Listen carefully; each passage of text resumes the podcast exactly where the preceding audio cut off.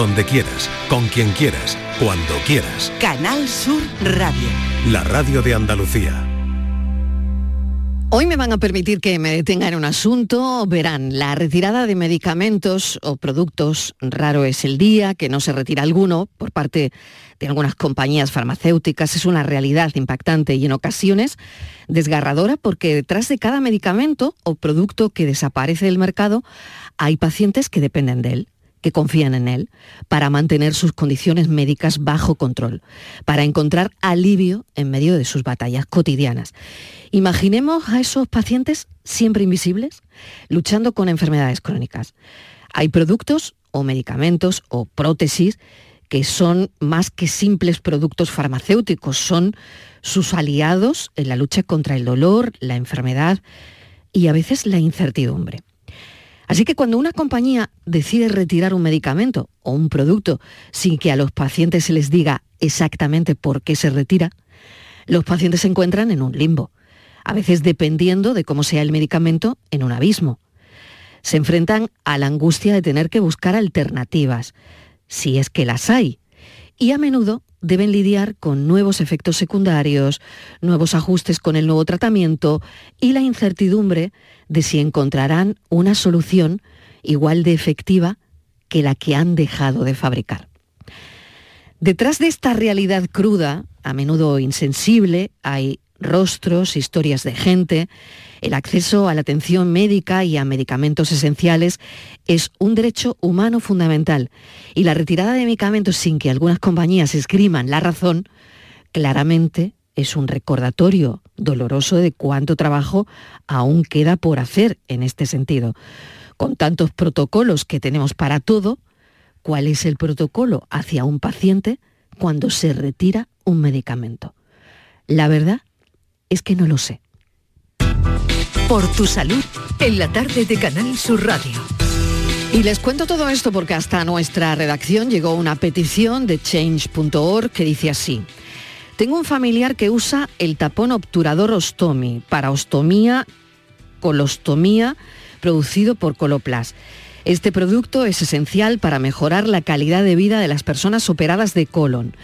Sin embargo, sigue diciendo esta petición de change.org que llega hasta nuestra redacción, sin embargo, recientemente hemos descubierto que este producto ya no se produce porque al laboratorio no le sale rentable y no hay en el mercado una alternativa similar. Esto es lo que dice la petición.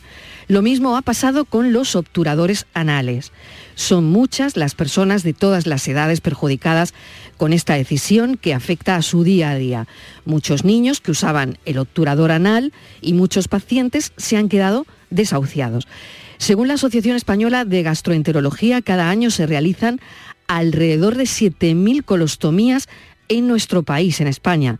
Por tanto, esta petición de change.org le pide a Coloplast que reconsidere su decisión y vuelva a producir estos productos vitales, una solución necesaria donde no existe ninguna alternativa similar en el mercado. Esto es lo que dice literalmente la petición. Así que, bueno, recibimos esta petición en nuestra redacción. Hemos considerado importante saber por qué se ha dejado de fabricar, por qué se ha retirado, pero aún no lo sabemos. Lo último que hemos sabido es que al parecer están trabajando en uno nuevo. Pero claro, ¿qué pasa mientras tanto? Hemos hablado con la compañía en España, pero dicen que no tienen nada que hablar con periodistas. De entrada esto fue lo que nos dijeron. Y nos remitieron a Dinamarca. Porque Dinamarca, que es eh, por lo visto quien toma las decisiones, pues esta decisión se ha tomado en Dinamarca. Bueno, nosotros queremos hablar de todo esto esta tarde. Voy a saludar a Carlos Mateos de Salud Sin Bulos. Carlos, ¿qué tal? ¿Qué tal? Bienvenido. Gracias. Oye, ¿cuántos, tú has indagado en esto, cuántos medicamentos se dejan de fabricar sin previo aviso? Bueno, eh, realmente eh, no debería haber eh, esta situación de que no haya previo aviso. De hecho, la, Agencia Española de Medicamentos y Productos Sanitarios tiene por obligación de registrar cualquier laboratorio que tenga algún problema de suministro, porque ellos son los encargados de buscar pues una solución, algún tipo de alternativa. la Agencia Española del Medicamento, de hecho, en su página web tiene un apartado para problemas de suministro, no aparece nada de, este producto. Eh, y sí que eh, tiene en su informe que hacen cada seis meses, eh, el último fue el del año pasado, en el último semestre, dijeron que en el último semestre se produjeron 108 problemas de suministro de medicamentos. en total minimizan un poco también la situación, dicen que de los 32.000 presentaciones de medicamentos que hay en España, eh, solamente, pero ese solamente tiene que ponerlo entrecomillado, lógicamente, el 3,71% sufren problemas de suministro, eh, pero que sean realmente graves, ya la cantidad eh, es un 0,33. claro, si tenemos en cuenta que a veces lo que puede ocurrir es que no aparecen registrados, pues, pues algunos productos, no sabemos la razón, como este que, que ha estado comentando, pues ya es suficientemente grave, pero si encima tenemos algunos productos que no hay sustitutos, como este 0,33, que puede parecer pequeño, pero como bien has comentado, hay muchos pacientes que, se quedan eh, absolutamente en, el limbo.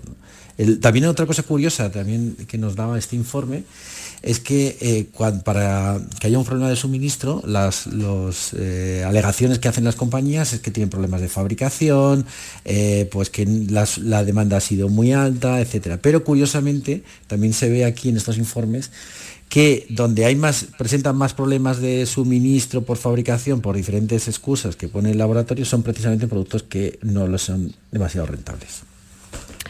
Bueno, pues este es el informe que nos ha parecido muy interesante. Te dejo conectado em, para que puedas preguntar, Carlos, lo que quieras a lo largo de este tiempo de radio, donde vamos a analizar todo esto y donde, por supuesto, vamos a hablar con pacientes que yo creo que es quienes tienen mucho que decir en todo esto. Tengo a Antonio Aranda conmigo aquí sentado, le agradezco muchísimo que esté en el estudio. Antonio, gracias por acompañarnos. Gracias a vosotros. Bueno, ¿y, cuál es tu situación ahora mismo mm, debido a esto? Porque sabemos que has firmado la petición, sabemos que, nos has hecho llegar, bueno, pues, pues tu malestar también y em, ¿cómo estás? Pues estoy fastidiado, por decirlo finamente. Bueno, pues cuéntanos exactamente. Pues mira, yo soy una persona que tiene una ostomía, una colostomía permanente. ¿Desde hace cuánto? Desde Antonio? junio de 2021, dos años. dos años. ¿Te has adaptado? ¿Te has ido adaptando? Me he adaptado, la verdad que de maravilla. Y gracias a eso, eh, yo creo que fundamental ha sido que yo me podía irrigar. Entonces, para irrigarme, eh, después de la irrigación, utilizaba los obturadores un obturador es como un apósito grande que está eh, pegado a un, como a un tampón, digamos así. Entonces eso eh, provoca pues, que tú tengas muchísima calidad de vida. A mí, por ejemplo, me permite eh, nadar cómodamente, practicar deporte y olvidarte un poco que llevas una bolsa. Que me parece importantísimo, mm. importantísimo, por otro lado, ¿no? Y ahora, bueno, eh, tu problema es que, no sé, mm, has intentado nadar, hacer ejercicio, hacer una vida normal eh, con eh, el otro sistema, pero no es lo mismo. Claro, no tiene nada que ver. Es decir, yo el otro día en la piscina, yo ahora llevo dos semanas probando las distintas bolsas que hay, a ver cuál me funciona mejor en la piscina y para, para eso, para intentar mm, pues no liarla no liarla nadando.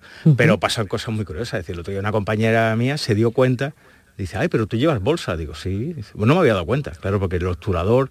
Al ser, es, color piel, ¿no? Claro, es, un parche, es decir, es un parche que tú llevas, que no es ocultar nada, es comodidad, es calidad de vida, es, y entonces ahora todo esto pues es un paso atrás. Lo es.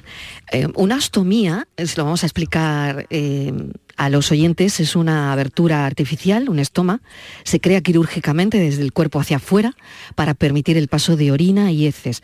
Se usa para tratar ciertas enfermedades de los sistemas digestivo y urinario.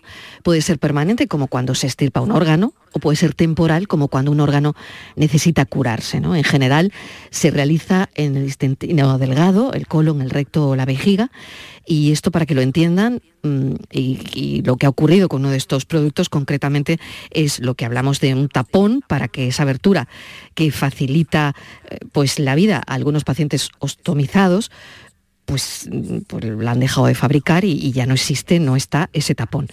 Vamos a seguir saludando a personas que nos van a ayudar con esto y mm, es fundamental una enfermera estomaterapeuta para dar su opinión. Alejandra Merosoto, que trabaja en el Hospital General Carlos Haya, también en el Parque de San Antonio, y ayuda a muchísimos pacientes cada día, es su día a día, es el día a día de Alejandra. Alejandra, bienvenida. Hola, buenas tardes a todos. Bueno, ¿cuál es tu opinión acerca de todo lo que está ocurriendo con este tapón? Bueno, pues mira, yo esta mañana he estado hablando con Coloplas Madrid para documentarme un poquito más antes de entrar en esta llamada. Y desde Madrid me dicen, pues bueno, que ellos no pueden hacer mucho, esto viene de Dinamarca, parece ser que se ha parado la fabricación por futuras mejoras tanto en los obturadores para colostomías como en los obturadores anales. Y por supuesto, considero que los pacientes portadores de obturadores para colostomía y obturadores anales presentan hoy un problema muy serio y hay que darle visibilidad para que les ayuden a buscar soluciones fabricando los nuevos más rápido. No es lo mismo ir irrigado, limpio y usar un tapón que llevar una bolsa. Igual que tampoco, como es en el caso de muchos niños, dormir por las noches con un tapón, levantarte limpio e ir al baño a, defecar que despertarte varias veces en la noche manchado. Eso genera mm, insomnio. Eh, ir manchado al colegio, en el caso de los niños, imaginaros, rechazo, eh, los niños a esas edades, pues mm, ya sabéis que, bueno, que se ríen uno de los otros. Mm, o sea, no, se puede permitir que un niño se quede ahora de repente sin un tapón anal. O sea, son niños que están haciendo una vida, entre comillas, normal por ir ahora manchando.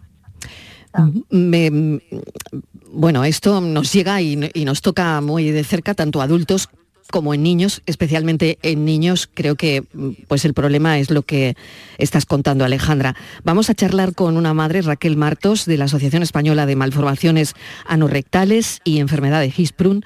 Raquel, bienvenida, gracias por acompañarnos también. Buenas tardes. Gracias a vosotros por permitirnos elevar la voz. Bueno, Alejandra lo estaba contando hace un momento y tú tienes un hijo con nueve años con este problema. Sí, eh, y en la asociación hay más. Eh, eh, nosotros tenemos y sufrimos enfermedades raras para las que no tenemos cura en la actualidad y estamos siempre esperanzados en que mañana va a llegar la cura. Mientras tenemos herramientas algunas tan simples como un obturador anal que funciona como un tampón de higiene femenina y que permite que, un niño o un adolescente pueda socializar con relativa normalidad. Eh, imaginar que, no podéis contener o tenéis escapes más o menos frecuentes o no podéis contener nada en vuestra vida diaria. Eh, mm, problemas de manchado en la ropa, mal olor, eh, afecta a, un ámbito social muy importante, sobre todo cuando los niños se están formando o en la adolescencia.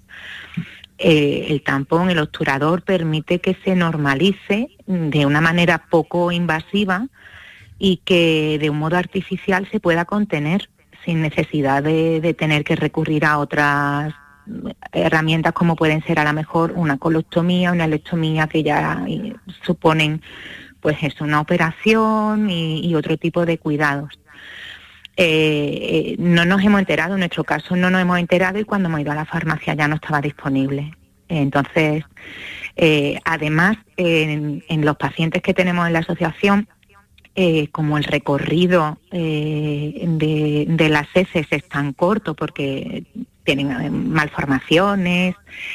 Las heces son muy ácidas y les producen quemaduras en la piel continuas. Entonces, eh, el obturador también permite que esa piel pueda descansar y al contener las heces y que las heridas puedan eh, ser menos, se puedan permitir una serie de curas y que los niños no tengan dolor. Eh, que eso es todavía más importante que la socialización. Son niños que tienen quemaduras químicas en el culo, provocadas por la acidez de las, eh, de las heces. Entonces es vital que, para no tener dolor tengamos acceso a, un obturador anal, algo tan simple como un obturador anal. Alejandra. Es un poco dramático.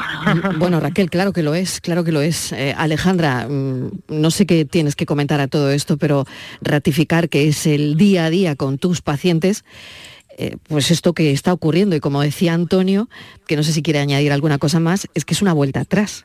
Pues es el día a día, Mariló, y el problema que tenemos es que no hay otro laboratorio que tenga obturador para colostomía. Sí, sí, yo lo, he preguntado, es decir, haciendo, investigando sobre el asunto, pues eh, no, he llamado a, cuatro firmas donde se dedican a esto, pero es verdad que, no parece que esto exista. Y, y una se pregunta, ¿y por qué no hay? No hay eh, porque no toda, no, toda ostomía puede usar un obturador y no todos los pacientes usan obturadores. O sea, todo paciente portador de una colostomía, no todo paciente se anima a usar un obturador, ¿vale? Pero cuando se usa, no se vuelve a la bolsa. Eh, también decir que, que, bueno, es cierto que ahora he localizado un obturador en otro laboratorio, lo que pasa que no me termina de convencer eh, tengo que trabajarlo, no lo he trabajado nunca. Y, Porque esto supone, Alejandra, trabajar, lo decía al principio, el cambio, de, el cambio de, medicamento, de prótesis, de lo que sea, al final a un paciente que se ha acostumbrado y que le iba bien, que le iba bien ese tratamiento, ahora es cambiar, es adaptarse, eh, hay, hay un paso muy fuerte en todo eso, ¿no? Claro, el problema es que la solución que tenemos ahora mismo es usar una bolsita que, bueno, mm, no es lo mismo. O sea, eh, el obturador eh, es, mm, o sea, mm, que queda todo, sea, se queda todo como integrado dentro de tu organismo, no se te nota, los gases no se escuchan, para los momentos íntimos es una pieza clave. Eh, para cuando hay problemas de estenosis. Eh, eh, es que tienen... Todo lo que han aprendido los pacientes, Alejandra. Claro, durante todo este tiempo, ¿no? En el caso de Antonio, que me decía que llevaba dos años, bueno, pues con su obturador y con su ostomía, has aprendido a vivir con ello, ¿no? El obturador es comodidad, es calidad de vida es como, es decir, por un símil, es como si a las mujeres de repente dejaran de, fabricar los tampas. ¿Me explico? Decir, sí, vaya, existe otros, pero tú te has acostumbrado ya a una comodidad, pues esto es algo muy parecido. Es como si de repente, es que es, que es eso, es que nos han quitado una herramienta que es fundamental para, para vivir y más... Eh, Para la calidad de vida, claro, Y más cuando vives con una colostomía definitiva y eres relativamente joven. Claro, claro. Exacto. Estamos hablando de niños y en tu caso, Antonio, eres muy joven, claro. Y, tampoco, porque también en pacientes mayores estás facilitando esa calidad de vida, en fin. Eh, voy a saludar a José Antonio López Trigo, es un médico que para nosotros es de referencia y él es internista. José Antonio López Trigo, bienvenido, gracias por acompañarnos. Mariló, bien hallada. Muy buenas tardes. Bueno, fíjate qué problema con el que se encuentran estos pacientes y, bueno, no, parece que no, no hay nada que pueda mm, devolver esa comodidad que, ya tenían ¿no? con este obturador.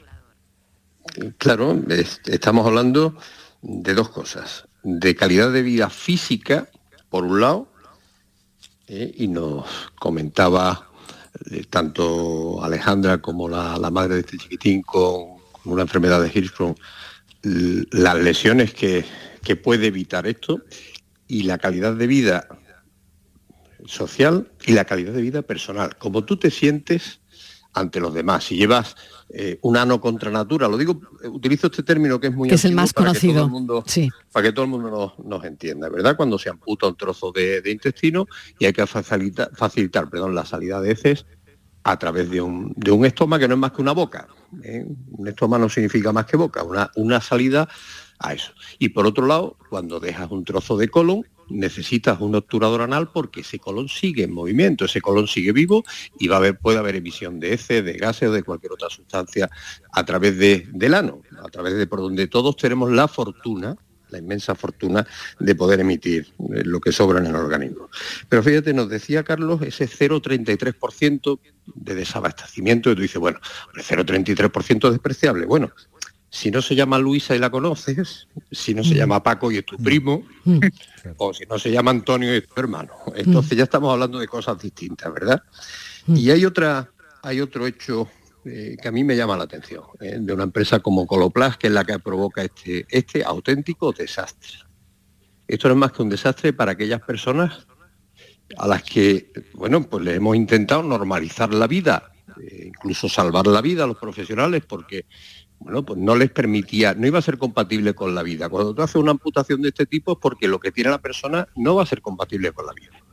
Y después de esto, tu enfermera estomaterapeuta se pasa meses de formación, de consejo, de cuidados y luego años de seguimiento. Y ahora de pronto, por los reales caprichos, digo reales caprichos porque esta empresa danesa tiene participación del gobierno. Bien, eh, por los reales caprichos se deja de la mañana a la noche para que todo el mundo nos entienda.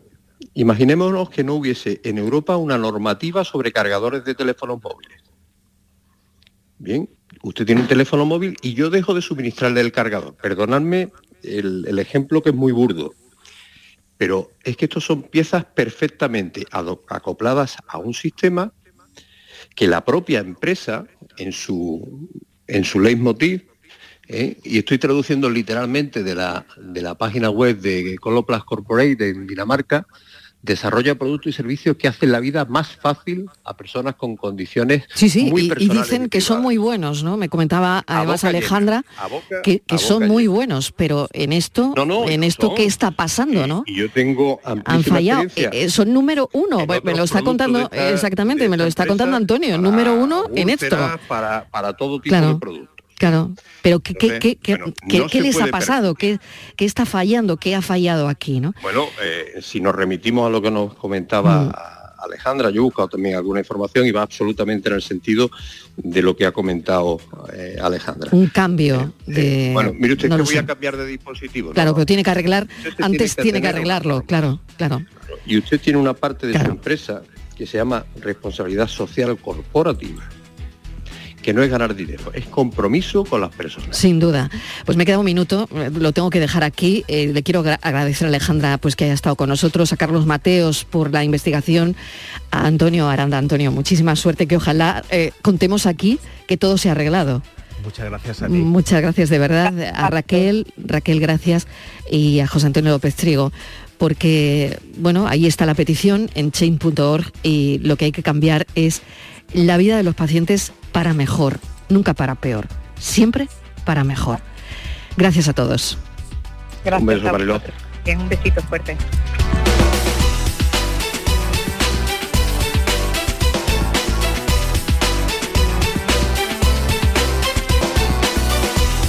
La tarde de Canal Sur Radio con Mariló Maldonado. También en nuestra app y en canalsur.es. Aquadeus, ahora más cerca de ti, procedente del manantial Sierra Nevada, un agua excepcional en sabor, de mineralización débil que nace en tu región. Aquadeus Sierra Nevada es ideal para hidratar a toda la familia y no olvides tirar tu botella al contenedor amarillo. Aquadeus, fuente de vida, ahora también en Andalucía. Hay algo que nos identifica y nos enorgullece por todo lo alto nuestra gran variedad de alimentos y bebidas de calidad diferenciada que reconocerás fácilmente por la marca Gusto del Sur. Disfrútalos cada día y tú también llevarás el sur a lo más alto. Gusto del Sur. Es calidad. Es Andalucía. Andalucía se mueve con Europa. Unión Europea. Junta de Andalucía. Canal Sur Radio. Estás estupenda. Gracias. Medicina estética en Clínica Doctor Ortiz. ¿Tu hermana y tu hermano también? Ellos cirugía plástica en Clínica Doctor Ortiz. ¿Y el pelo de tu marido? Ah, injertos capilares en Clínica Doctor Ortiz. Ahora en Clínica Doctor Ortiz ampliamos servicios. Ginecología general, funcional y oftalmología. Seguridad, confianza y satisfacción de nuestros clientes. Si necesitas recuperarte de una operación de cadera, rodilla o cualquier otro proceso médico, en Vallesol podemos ayudarte. Contamos con profesionales que te ayudarán a recuperarte más rápido y todo ello sin desplazamientos innecesarios y por mucho menos de lo que imaginas. Infórmate en el 900 24 24 25 o en vallesol.es. Vallesol, te cuidamos diferente porque eres único. Los guerrilleros, tapicería y colchonería en Utrera, a precios de fábrica. Colchón de matrimonio de 27 centímetros de grosor, lechos independientes, refuerzo en zona lumbar, cara de verano e invierno, valorado en 689 euros, ahora 299 euros. Sí, sí, has escuchado bien, 299 euros. Y por un euro más televisor LED de 32 pulgadas de regalo. Estamos en Utrera, carretera Carmona número 15 en Utrera, Sevilla. Entregas en 48 horas. La psicología cuida de ti, en la escuela, en el trabajo, en tus relaciones con la familia y con los demás, en tus problemas y conflictos, en la adaptación a las etapas de tu vida. Donde haya una persona, estará la psicología. Para superar dificultades y desarrollar tus potencialidades, siempre un profesional de la psicología. Es un mensaje del Colegio Oficial de Psicología de Andalucía Occidental. En toda Andalucía, Canal Sur Radio. la radio de Andalucía. Suena esta sintonía y ya sabéis que la inteligencia artificial es un desarrollo tecnológico que ha sido adoptado paulatinamente en distintas áreas. Lo hemos hablado hace un momento. Esta semana en Destino Andalucía, el programa de turismo, vamos a saber si esto ya es una realidad para las empresas del sector o algo que aún suena a ciencia ficción. Todo lo sabe Eduardo Ramos. Muy buenas, bienvenido Eduardo. ¿Qué tal, Marilón? Muy buenas. Pues nada de ciencia ficción ni de cosas del futuro. El uso de la inteligencia artificial en el turismo ya es una realidad y aquellas empresas que no la utilicen, y según los expertos, en un plazo de 3 a 5 años perderán competitividad, clientes y por tanto ingresos. Ahora se lo contamos.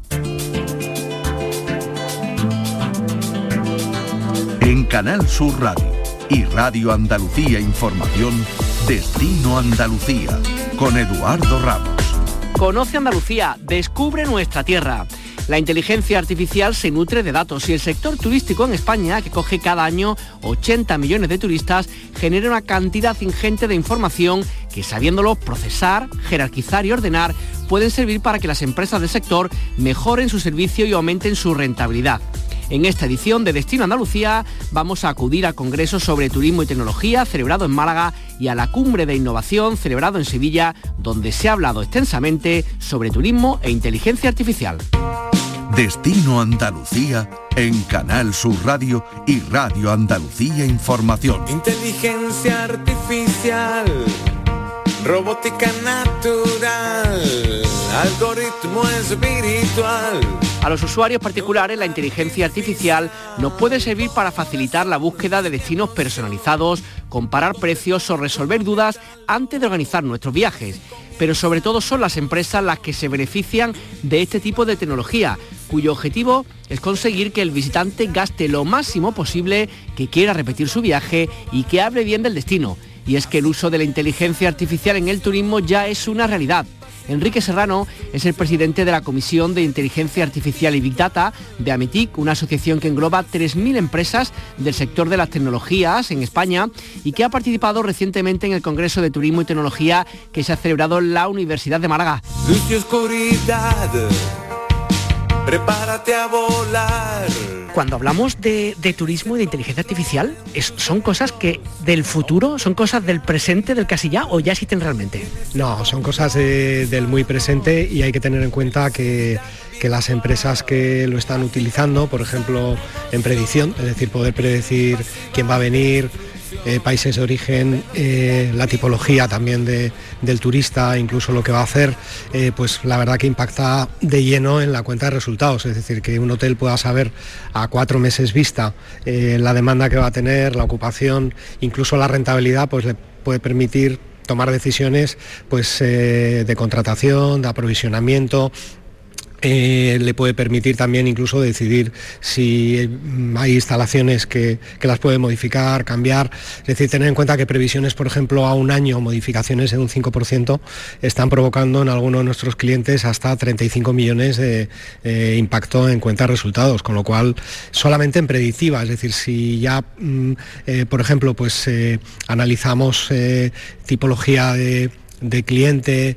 microsegmentación, eh, clusterizaciones que la inteligencia artificial nos da, que son muy diferentes a las que nosotros hubiéramos pensado, pues eso te permite eh, ofrecer una oferta muy personalizada, donde antes íbamos, valga la expresión, con bombas de racimo, pues ahora es todo francotirador, sabemos exactamente a qué persona vamos, qué es lo que quiere, eh, qué es lo que desea, cuáles son sus usos, sus consumos y tratar, bueno, pues que mm, satisfacer sus necesidades al 100% que gaste todo su presupuesto, incluso más, y por supuesto eh, que repita. Entonces yo creo que va a haber dos tipos de, empresas turísticas, las que realmente inviertan y apuesten por la inteligencia artificial y las que no. Y yo creo que las que no, en un espacio de 3-5 años, se quedan fuera del sistema, sobre todo porque va a haber otras que van a acelerar muchísimo más. Sobre eso quería preguntarte, cuando habla de inteligencia artificial, estoy pensando, por ejemplo, las grandes compañías de este país, no sé, un NH, Melia, Barceló o grandes compañías aéreas que que tienen capital de sobra para poder invertir en eso, pero ¿qué pasa con las pymes? ¿Las pequeñas y, pequeñas y medianas empresas del sector turístico también pueden acceder a esa tecnología? ¿Es algo caro? ¿Es accesible o más o menos? Es accesible, yo diría que, la inteligencia artificial se ha democratizado. Hay un movimiento que es eh, open source, que realmente es el que alimenta la gran mayoría de los algoritmos eh, que tenemos en inteligencia artificial. Es verdad que hay empresas que los han productizado y que le ponen un precio por, por uso o por licencia, pero realmente estamos hablando de proyectos que son eh, cortos en tiempo, hablamos de 6, 8, 10 semanas para tener un, prototipo y hablamos de niveles de inversión que son perfectamente asequibles y que además el retorno es, eh, es, muy rápido. Es verdad que las grandes empresas invierten muchísimo en, tecnología y la potencia puede ser mayor, pero yo creo que la oportunidad está, está en las pymes, donde tienen al alcance de la mano el poder eh, utilizar inteligencia artificial eh, para sus procesos, para, su, para automatizarlos y para que impacten en la cuenta de resultados. Y sobre todo quizá pues apuntando un poco más al mundo eh, open source. Y ahí yo lo que recomendaría pues es formarse, es decir, formarse. Hay formaciones eh, relativamente rápidas, en cuatro, en cinco meses, con, con escuelas muy especializadas, que voy a nombrar una por lo que me toca, que es en Bit School, donde realmente hay un 100% eh, de empleabilidad en todo el mundo que pasa por ahí. Eh, y yo creo que una empresa antes de tomar decisiones, aunque sea una pyme, debería formarse. Que estoy pensando que con la inteligencia artificial el lugar lo encontramos en Málaga, en Andalucía, por supuesto en España, pues está claro que es una cosa que, se, va, que está imponiendo, que se va a acabar imponiendo. ¿Eso va a servir un poco para diferenciarse de los competidores regionales o en todo el mundo en cuanto a tener esa herramienta? O sea, ¿va, a ser más potente a las empresas de aquí? España somos potencia turística y somos potencia turística yo diría que, por volumen, es decir, por aquí pasan más de 80 millones de turistas. Eh, tener la traza, tener información eh, de perfil de esos turistas, eh, pues eso es un valor incalculable. Y estamos en un sector atomizado donde yo creo que es muy importante eh, compartir datos. Si fuéramos capaces de, en un espacio de datos compartido de turismo, cada uno poner su granito de arena y compartir eh, datos. Eh, yo creo que eso no ocurre en ningún lugar del mundo. Creo que podemos ser pioneros con la plataforma de inteligencia turística, pero también a nivel local yo creo que tenemos ejemplos precisamente en Málaga, en Benidorm, eh, ciudades que oye que ya se comparten datos a nivel hotelero, si eso lo pudiéramos extender a nivel restauración, a nivel transporte a nivel agencias, eh, yo creo que la analítica que podemos hacer por encima pues es, brutal, es decir, es de un gran impacto. Aparte que podemos reaprovechar pues muchos de los desarrollos analíticos que se hagan. No tiene sentido que cada empresa pues eh, tenga un modelo predictivo. Podemos usar un mismo modelo predictivo en restauración, en, hostelería, etcétera, etcétera, como tienen las grandes empresas, ¿no? Con lo cual ahí pues la pequeña y la mediana se puede poner rápidamente al mismo nivel. Y una última pregunta, Enrique. Sabemos, estamos hablando un poco de, la inteligencia artificial de Big Data para las empresas y los ciudadanos, la ciudadanía también puede apropiarse de esa tecnología. ¿Sirve la inteligencia artificial para nuestros viajes, nuestras previsiones, dónde queremos ir, dónde queremos cenar, por ejemplo? Bueno, yo creo que, quizá sin darnos cuenta el ciudadano y el turista ha sido el primero en, adoptar inteligencia artificial y en usar aplicaciones con inteligencia artificial, como es Uber, como es eh, Booking. Eh, entonces, pues, de lo que se trata es de que también eh, las empresas pues estén al mismo nivel. El, ciudadano, el turista, pues cada vez más elige o toma sus decisiones de manera no lineal, por lo tanto, eso es un cambio totalmente disruptivo y hay nuevas generaciones que la configuración que hacen de viaje, de paquetes y de servicios también es totalmente diferente, lo cual está llevando a que se reconfigure la oferta eh, y, por tanto yo creo que es el mismo turista usando eh, recomendadores, usando eh, búsquedas inteligentes, el que está empujando a que la oferta en este sentido se ponga al mismo nivel. Pues Enrique Serrano, presidente de la Comisión de Inteligencia Artificial y Big Data de Ametic, muchísimas gracias por atender el micrófono de Canal Sur Radio. Muchas gracias. Así comienza la emoción, invasiva destrucción, velocidad virtual, ya nada será igual. Turismo, viajes, ocio, excavadas. Destino Andalucía.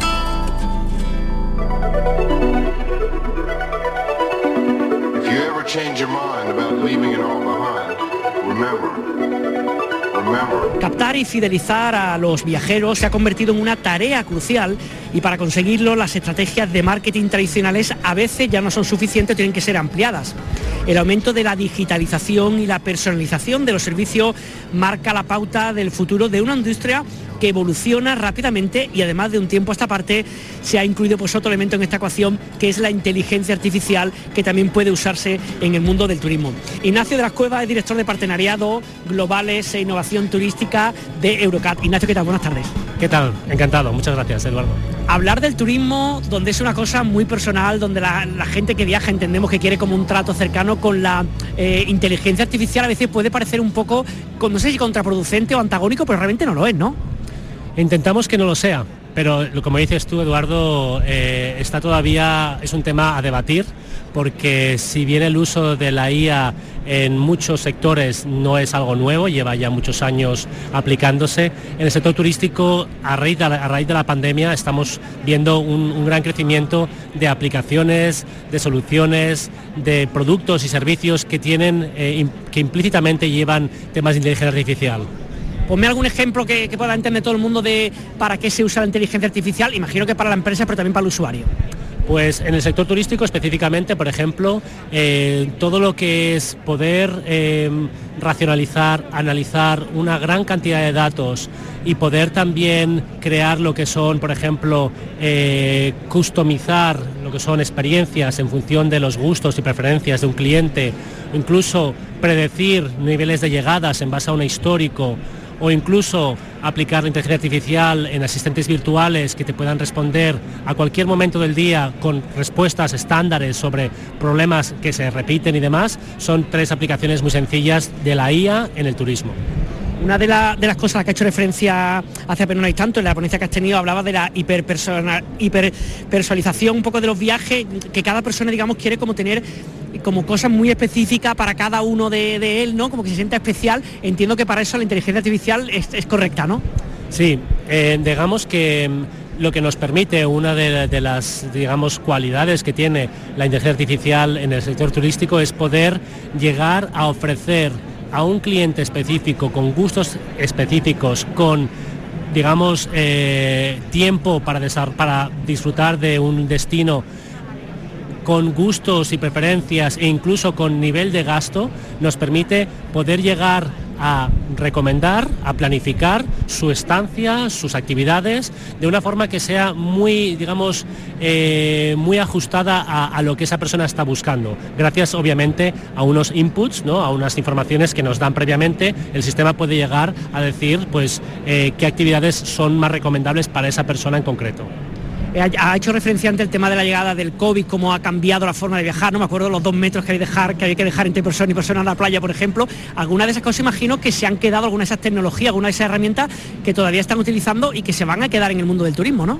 Sí, de hecho la IA, por ejemplo, todo lo que es también eh, permite lo que es eh, el, contactless, ¿no? el menos contacto en la industria, por ejemplo, todo lo que tiene que ver con eh, reconocimiento facial, biométrico, check-ins en, aeropuertos, en hoteles. Esa es una, herramienta que nos permite poder pues, evitar o reducir los riesgos. ¿no?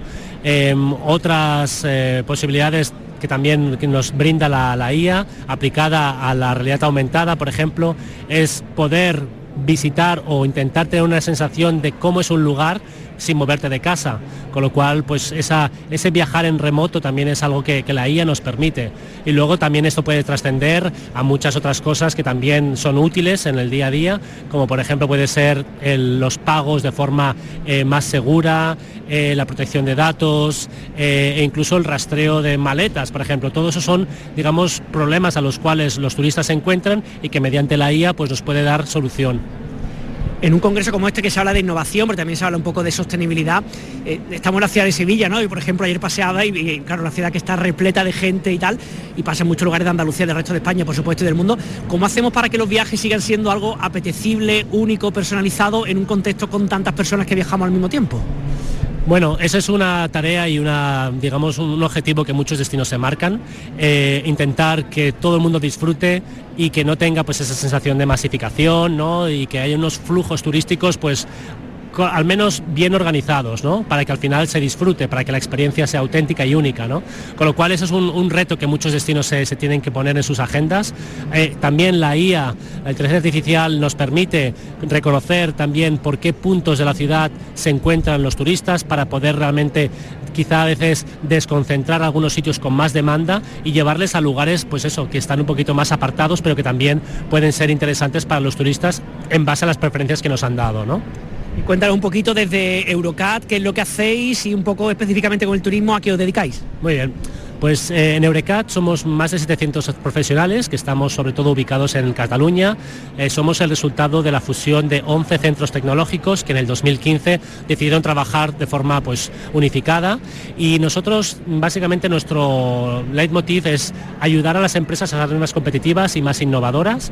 Somos un poquito eh, el músculo tecnológico del gobierno catalán y con lo cual lo que hacemos es intentar siempre que podamos ayudar a las empresas a conocer lo que son las las posibilidades, el potencial que tienen las tecnologías, para aplicarlas siempre que tengan un motivo detrás, no aplicar por aplicar, eso es contraproducente, sino siempre que haya una razón eh, de válida, de peso detrás. Y em, básicamente en el sector turístico, pues eh, trabajamos mucho en la zona catalana, en Cataluña, con diputaciones, con ayuntamientos, con destinos, pero también con empresas que nos piden, por ejemplo, pues que, que demos solución a retos que tienen ellos en materia, por ejemplo, pues eso, de conocer eh, cuáles son el estado de ocupación de los alojamientos en una zona, una zona específica, nivel de gasto, eh, también por dónde se mueven los turistas culturales de una cierta nacionalidad por el, por el territorio y nosotros pues ayudamos a que realmente dar soluciones a problemas existentes. Pues Ignacio de las Cuevas, director de partenariado globales e innovación turística de Eurecat, muchísimas gracias por estar con nosotros. A ti, gracias Eduardo, un placer.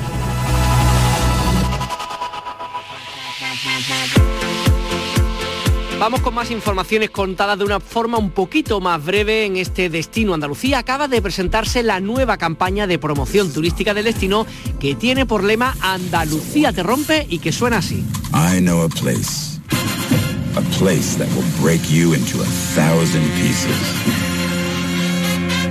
That will enter through those cracks. Cristina Montero, ¿qué tal? Buenas tardes.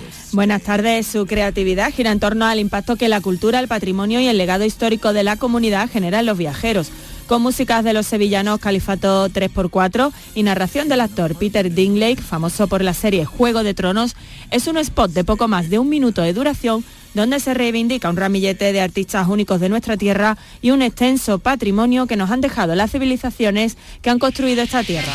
El aeropuerto de Málaga Costa del Sol contará esta temporada de invierno con 40 compañías aéreas que los conectarán con 123 destinos a través de más de 200 rutas. Las aerolíneas han ofertado un 26% más de asientos que en la misma temporada del año pasado. En términos absolutos, las aerolíneas han programado para la infraestructura malagueña 9 millones de asientos para los 51.400 vuelos previstos en las 22 semanas que dura este año la temporada invernal aeroportuaria. La décima fiesta del primer aceite de Jaén que organiza la Diputación de Jaén se celebra los días 4 y 5 de noviembre en el Paseo de Linarejos de Linares para trasladarse el fin de semana siguiente hasta la Plaza de los Fueros de la ciudad de Vitoria, la provincia de Álava. Se busca poner en valor los excelentes aceites de oliva virgen extra tempranos que se producen en la provincia de Jaén. Habrá desayunos con tostadas con aceite temprano, degustaciones gastronómicas, catas de aceite de oliva virgen extra, visitas guiadas por Linares y sus principales atractivos turísticos, así como espectáculos musicales, rutas de senderismo e iniciativas dirigidas al público infantil. La Costa del Sol acude a la Feria de Turismo World Travel Market de Londres con el objetivo de recuperar las cifras anteriores a la pandemia, una feria que comienza la semana que viene. Este año los datos hablan de una subida general con respecto a 2022, tanto en número de turistas como de pernoctaciones, aunque no se llega a los registros de 2019. Se confía en el mercado británico para igualar los datos prepandemia, al igual que ha ocurrido con otros mercados como el alemán o el nórdico. En cifras, en los primeros ocho meses de este año han llegado a la Costa del Sol más de 820.000 turistas británicos, lo que ha supuesto más de 4 millones de pernoctaciones. Los datos se disparan cuando se compara la Costa del Sol con el resto de Andalucía. Destino Andalucía. El Congreso sobre Innovación Turística está dedicado también a reflexionar sobre los más importantes elementos del sector, como los destinos, las aerolíneas, las agencias de viaje o el turismo de Congreso, entre otros. Un espacio donde se pretende estar al día de las últimas tendencias mostrando soluciones, nuevos modelos de negocio y también empresas que se dedican a facilitar el trabajo para estas empresas que se dedican al sector turístico. La aplicación de estas herramientas permiten al sector turístico innovar en la manera en cómo se viajará en el próximo futuro y también en el presente. Tenemos con nosotros a Juan Vila de Roommate. Eh, Juan, ¿qué tal? Muy buenas tardes. Hola, ¿qué tal? Buenas tardes. Cuéntanos un poco, vosotros dedicáis en principio, me comentabas un poco a facilitar la llegada de las personas que se llama el check-in a los, a los hoteles, a los establecimientos, ¿no? Sí, nuestro negocio es eh, básicamente, nos ocupamos del momento de la llegada del huésped al hotel, eh, a digitalizar el check-in hotelero. Y esto lo, bueno, lo hacemos eh, con máquinas, con equipos de auto check-in, donde el, el cliente, el huésped, puede hacer todo lo que sería el, check-in habitual, que se hace en una recepción habitual, pero de manera digitalizada, lo hace directamente en la máquina. O sea, esto implica eh, el, pago de la, estancia, la firma del parte de viajeros, implica el reconocimiento, la extracción de datos del documento de identidad.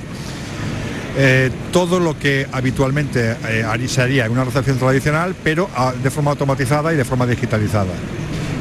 Tenemos también, tenemos también una parte que sería eh, hacerlo en el propio teléfono móvil del huésped. no ya como, como máquina física, sino como una aplicación de check-in online, donde es el huésped quien en su propio, en su propio teléfono móvil puede realizar todo el proceso de check-in. Y ambas soluciones pueden a la vez coexistir en, eh, en el mismo hotel. Por vuestra experiencia me contabais que hay más de 20 años en el mercado a la gente todavía, o sea, la gente prefiere un poco tener una persona enfrente en el check-in o se está dando cuenta que a lo mejor el tema de propuestas como la que hacéis también son pues resolutivas para su día a día? Bueno, aquí no hay opiniones absolutas, no hay, eh, no, hay algo para todos, ¿no? Hay, hay gente, hay perfiles de usuario. Hay cierta gente que prefiere un trato cercano, amable, humano y pongamos aquí todos los adjetivos que queramos, pero también hay otra gente que lo que prefiere es de una forma rápida, ágil, eh, acceder a su habitación con la, menor interacción posible y, el menor, y la menor fricción posible en la llegada y el menor tiempo de espera. Eh, realmente digitalizar una recepción no obliga, sino que es una opción, una opción para que un viajero pues, pueda, eh, digamos, acceder a una recepción tradicional o o acceder al hotel a través de una, de una máquina de, auto check-in. En esta máquina imagino que habrá muchas posibilidades, entre ellas, pues, no sé, preguntar cosas como cuando uno pregunta en el check-in. Pues me gustaría un cuarto de baño que tuviera bañera, que dé a patio interior o que dé afuera. Todo eso imagino que es negociable esta maquinaria, ¿no? Sí, lo personalizamos para cada cliente. lleva una capa de personalización que incluye pues todo eso que has dicho, upselling también, que es muy habitual que alguien cuando llega a un hotel pues se le ofrezca pues el desayuno, que se le ofrezca el parking o algún servicio que no ha contratado en su reserva, permite también al hotelero pues generar un beneficio, unos ingresos extra. Y sí, esa capa de personalización, pues trabajamos siempre con el hotelero para que la máquina se adapte a su negocio y no que su negocio se tenga que adaptar a la máquina. Cuéntame un poco vuestra trayectoria, más de 20 años, me ha dicho que soy de Vigo, ¿cómo, cómo empezáis y en qué momento encontráis ahora mismo de expansión? Bueno, nacimos en el año 2000, somos una empresa que ya no somos una startup. Eh, cuando nosotros empezamos no, nos dedicábamos al sector hotelero, fue que bueno, nos dedicábamos al automóvil. Vigo tiene una, componente de automóvil bastante importante, una industria de automóvil potente. Eh, pero alrededor del año 2010-2012 eh, nuestra actividad se modificó, se hemos cambiado y girado al tema turístico. Eh, como casi todo en la vida por casualidad, porque alguien nos pidió automatizar un hotel eh, lo hicimos, vimos que había negocio aquí, que se podía, que se podía vivir de esto y, a partir de ese momento, pues eh, a partir del año 2010 hasta ahora, unos 13, 15 años, llevamos dedicándonos casi exclusivamente al tema de automatización y digitalización hotelera. Cuéntame dónde estáis exactamente a nivel mundial y también a nivel español. Bueno, en España somos, somos líderes en este tipo de dispositivos y tipo de servicios. Estamos también en unos, ahora mismo en torno a unos 15, 15 20 países, eh, sobre todo en Europa. en Europa, en casi toda Europa. Estamos empezando también en América, acabamos de empezar con unas instalaciones en Estados Unidos, eh, en México, en Canadá. Eh, en Europa estamos, bueno, pues en, Francia, en Italia, en Reino Unido, en Lituania, en Polonia, bueno, en Alemania vendemos bastante en Alemania, Portugal, por supuesto lo dicho, en unas 15 o 20 países y seguimos con ganas y con afán de continuar eh, la internacionalización. Cuenta un poquito, estamos en, Andalucía, en nuestra tierra imagino que también tendréis clientes. ¿A qué lugares donde acuda una persona puede encontrar productos como el vuestro?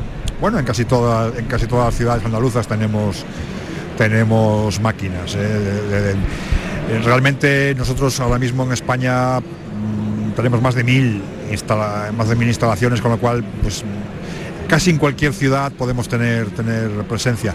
Eh, tenemos incluso hoteles eh, que su motivación por, al comprar una máquina es, eh, por ejemplo, el turno de noche, el ahorro de personal, el ahorro de costes, pero también tenemos cada vez más hoteles de alta gama, hoteles de cadenas y hoteles de 4 o 5 estrellas que apuestan por, el, por, el, por la digitalización como servicio complementario, no como, no como única alternativa, pero sí como servicio complementario para cubrir las necesidades de todo tipo de huéspedes. Entonces, básicamente en cualquier ciudad andaluza y, y en cualquier tipo de hotel, cualquier tipo de hotel, tenemos ya presencia en, por lo que veis un poco, mm, ¿hay hoteles donde ese tipo de servicios se prestan más? Por ejemplo, se me ocurre hoteles de ciudad cerca de aeropuertos y tal, a lo mejor a diferencia de un hotel veraniego donde la gente prefiere otro tipo de servicio, o no necesariamente si no hay un perfil de hotel como tal. No, no, no hay un perfil, no hay un perfil concreto. Realmente tenemos desde grandes cadenas hoteleras, las mayores cadenas hoteleras de España, pues estamos colaborando con ellas, por ejemplo, que son hoteles 4 o 5 estrellas y, con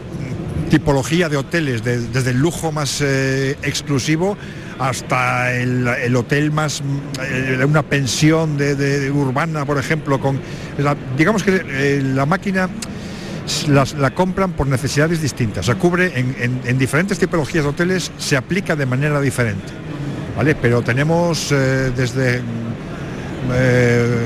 hoteles con 2.500 habitaciones hasta hoteles con 5.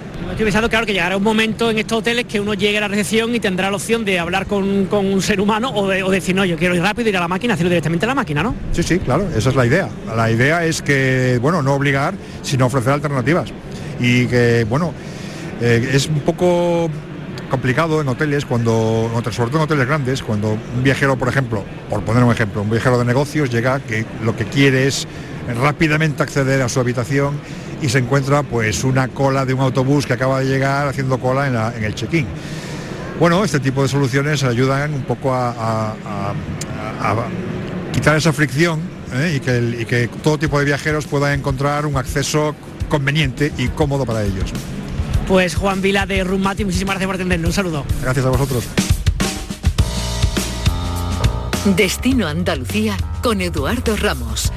Radio Andalucía Información y Canal Sur Radio. Vamos con la propuesta turístico-musical para estos días. Fernando Ariza, ¿qué tal? ¿Qué nos traes? Hola Edu, nos vamos a ir de turismo musical este fin de semana, en concreto mañana sábado hasta Puerto Real, en su paseo marítimo, en la explanada que hay entre el pabellón municipal de deportes y la biblioteca, se celebra el festival Rock de aquí, con grupos que tienen que cumplir una serie de condiciones, exceptuando, claro, los dos grupos invitados, los hermanos Dalton que llegan desde San Fernando y Bourbon de Sanlúcar. Las condiciones son no haber participado el año anterior, estar empadronados en Puerto Real y tener publicado temas o discos de canciones propias. Después de un proceso de selección intenso, las bandas y artistas participantes van a ser The Weeds, Sexane, Destroyers, Iris, The Southern Soul Band, Far Out y estos que ya estamos escuchando, que se llaman Rosemary and the Fucking Crazies y que tienen en el grunge y en especial en Nirvana a su referencia musical fundamental. Desde las 12 del mediodía del sábado hasta las 2 y media de la madrugada. Festival Rock de aquí en Puerto Real. Con este concierto en la provincia de Cádiz nos despedimos. Recuerden que cada semana tienen una cita con el turismo en Andalucía y que pueden escucharlo en Canal Sur Radio, en Radio Andalucía Información o en el podcast de Destino Andalucía las 24 horas del día.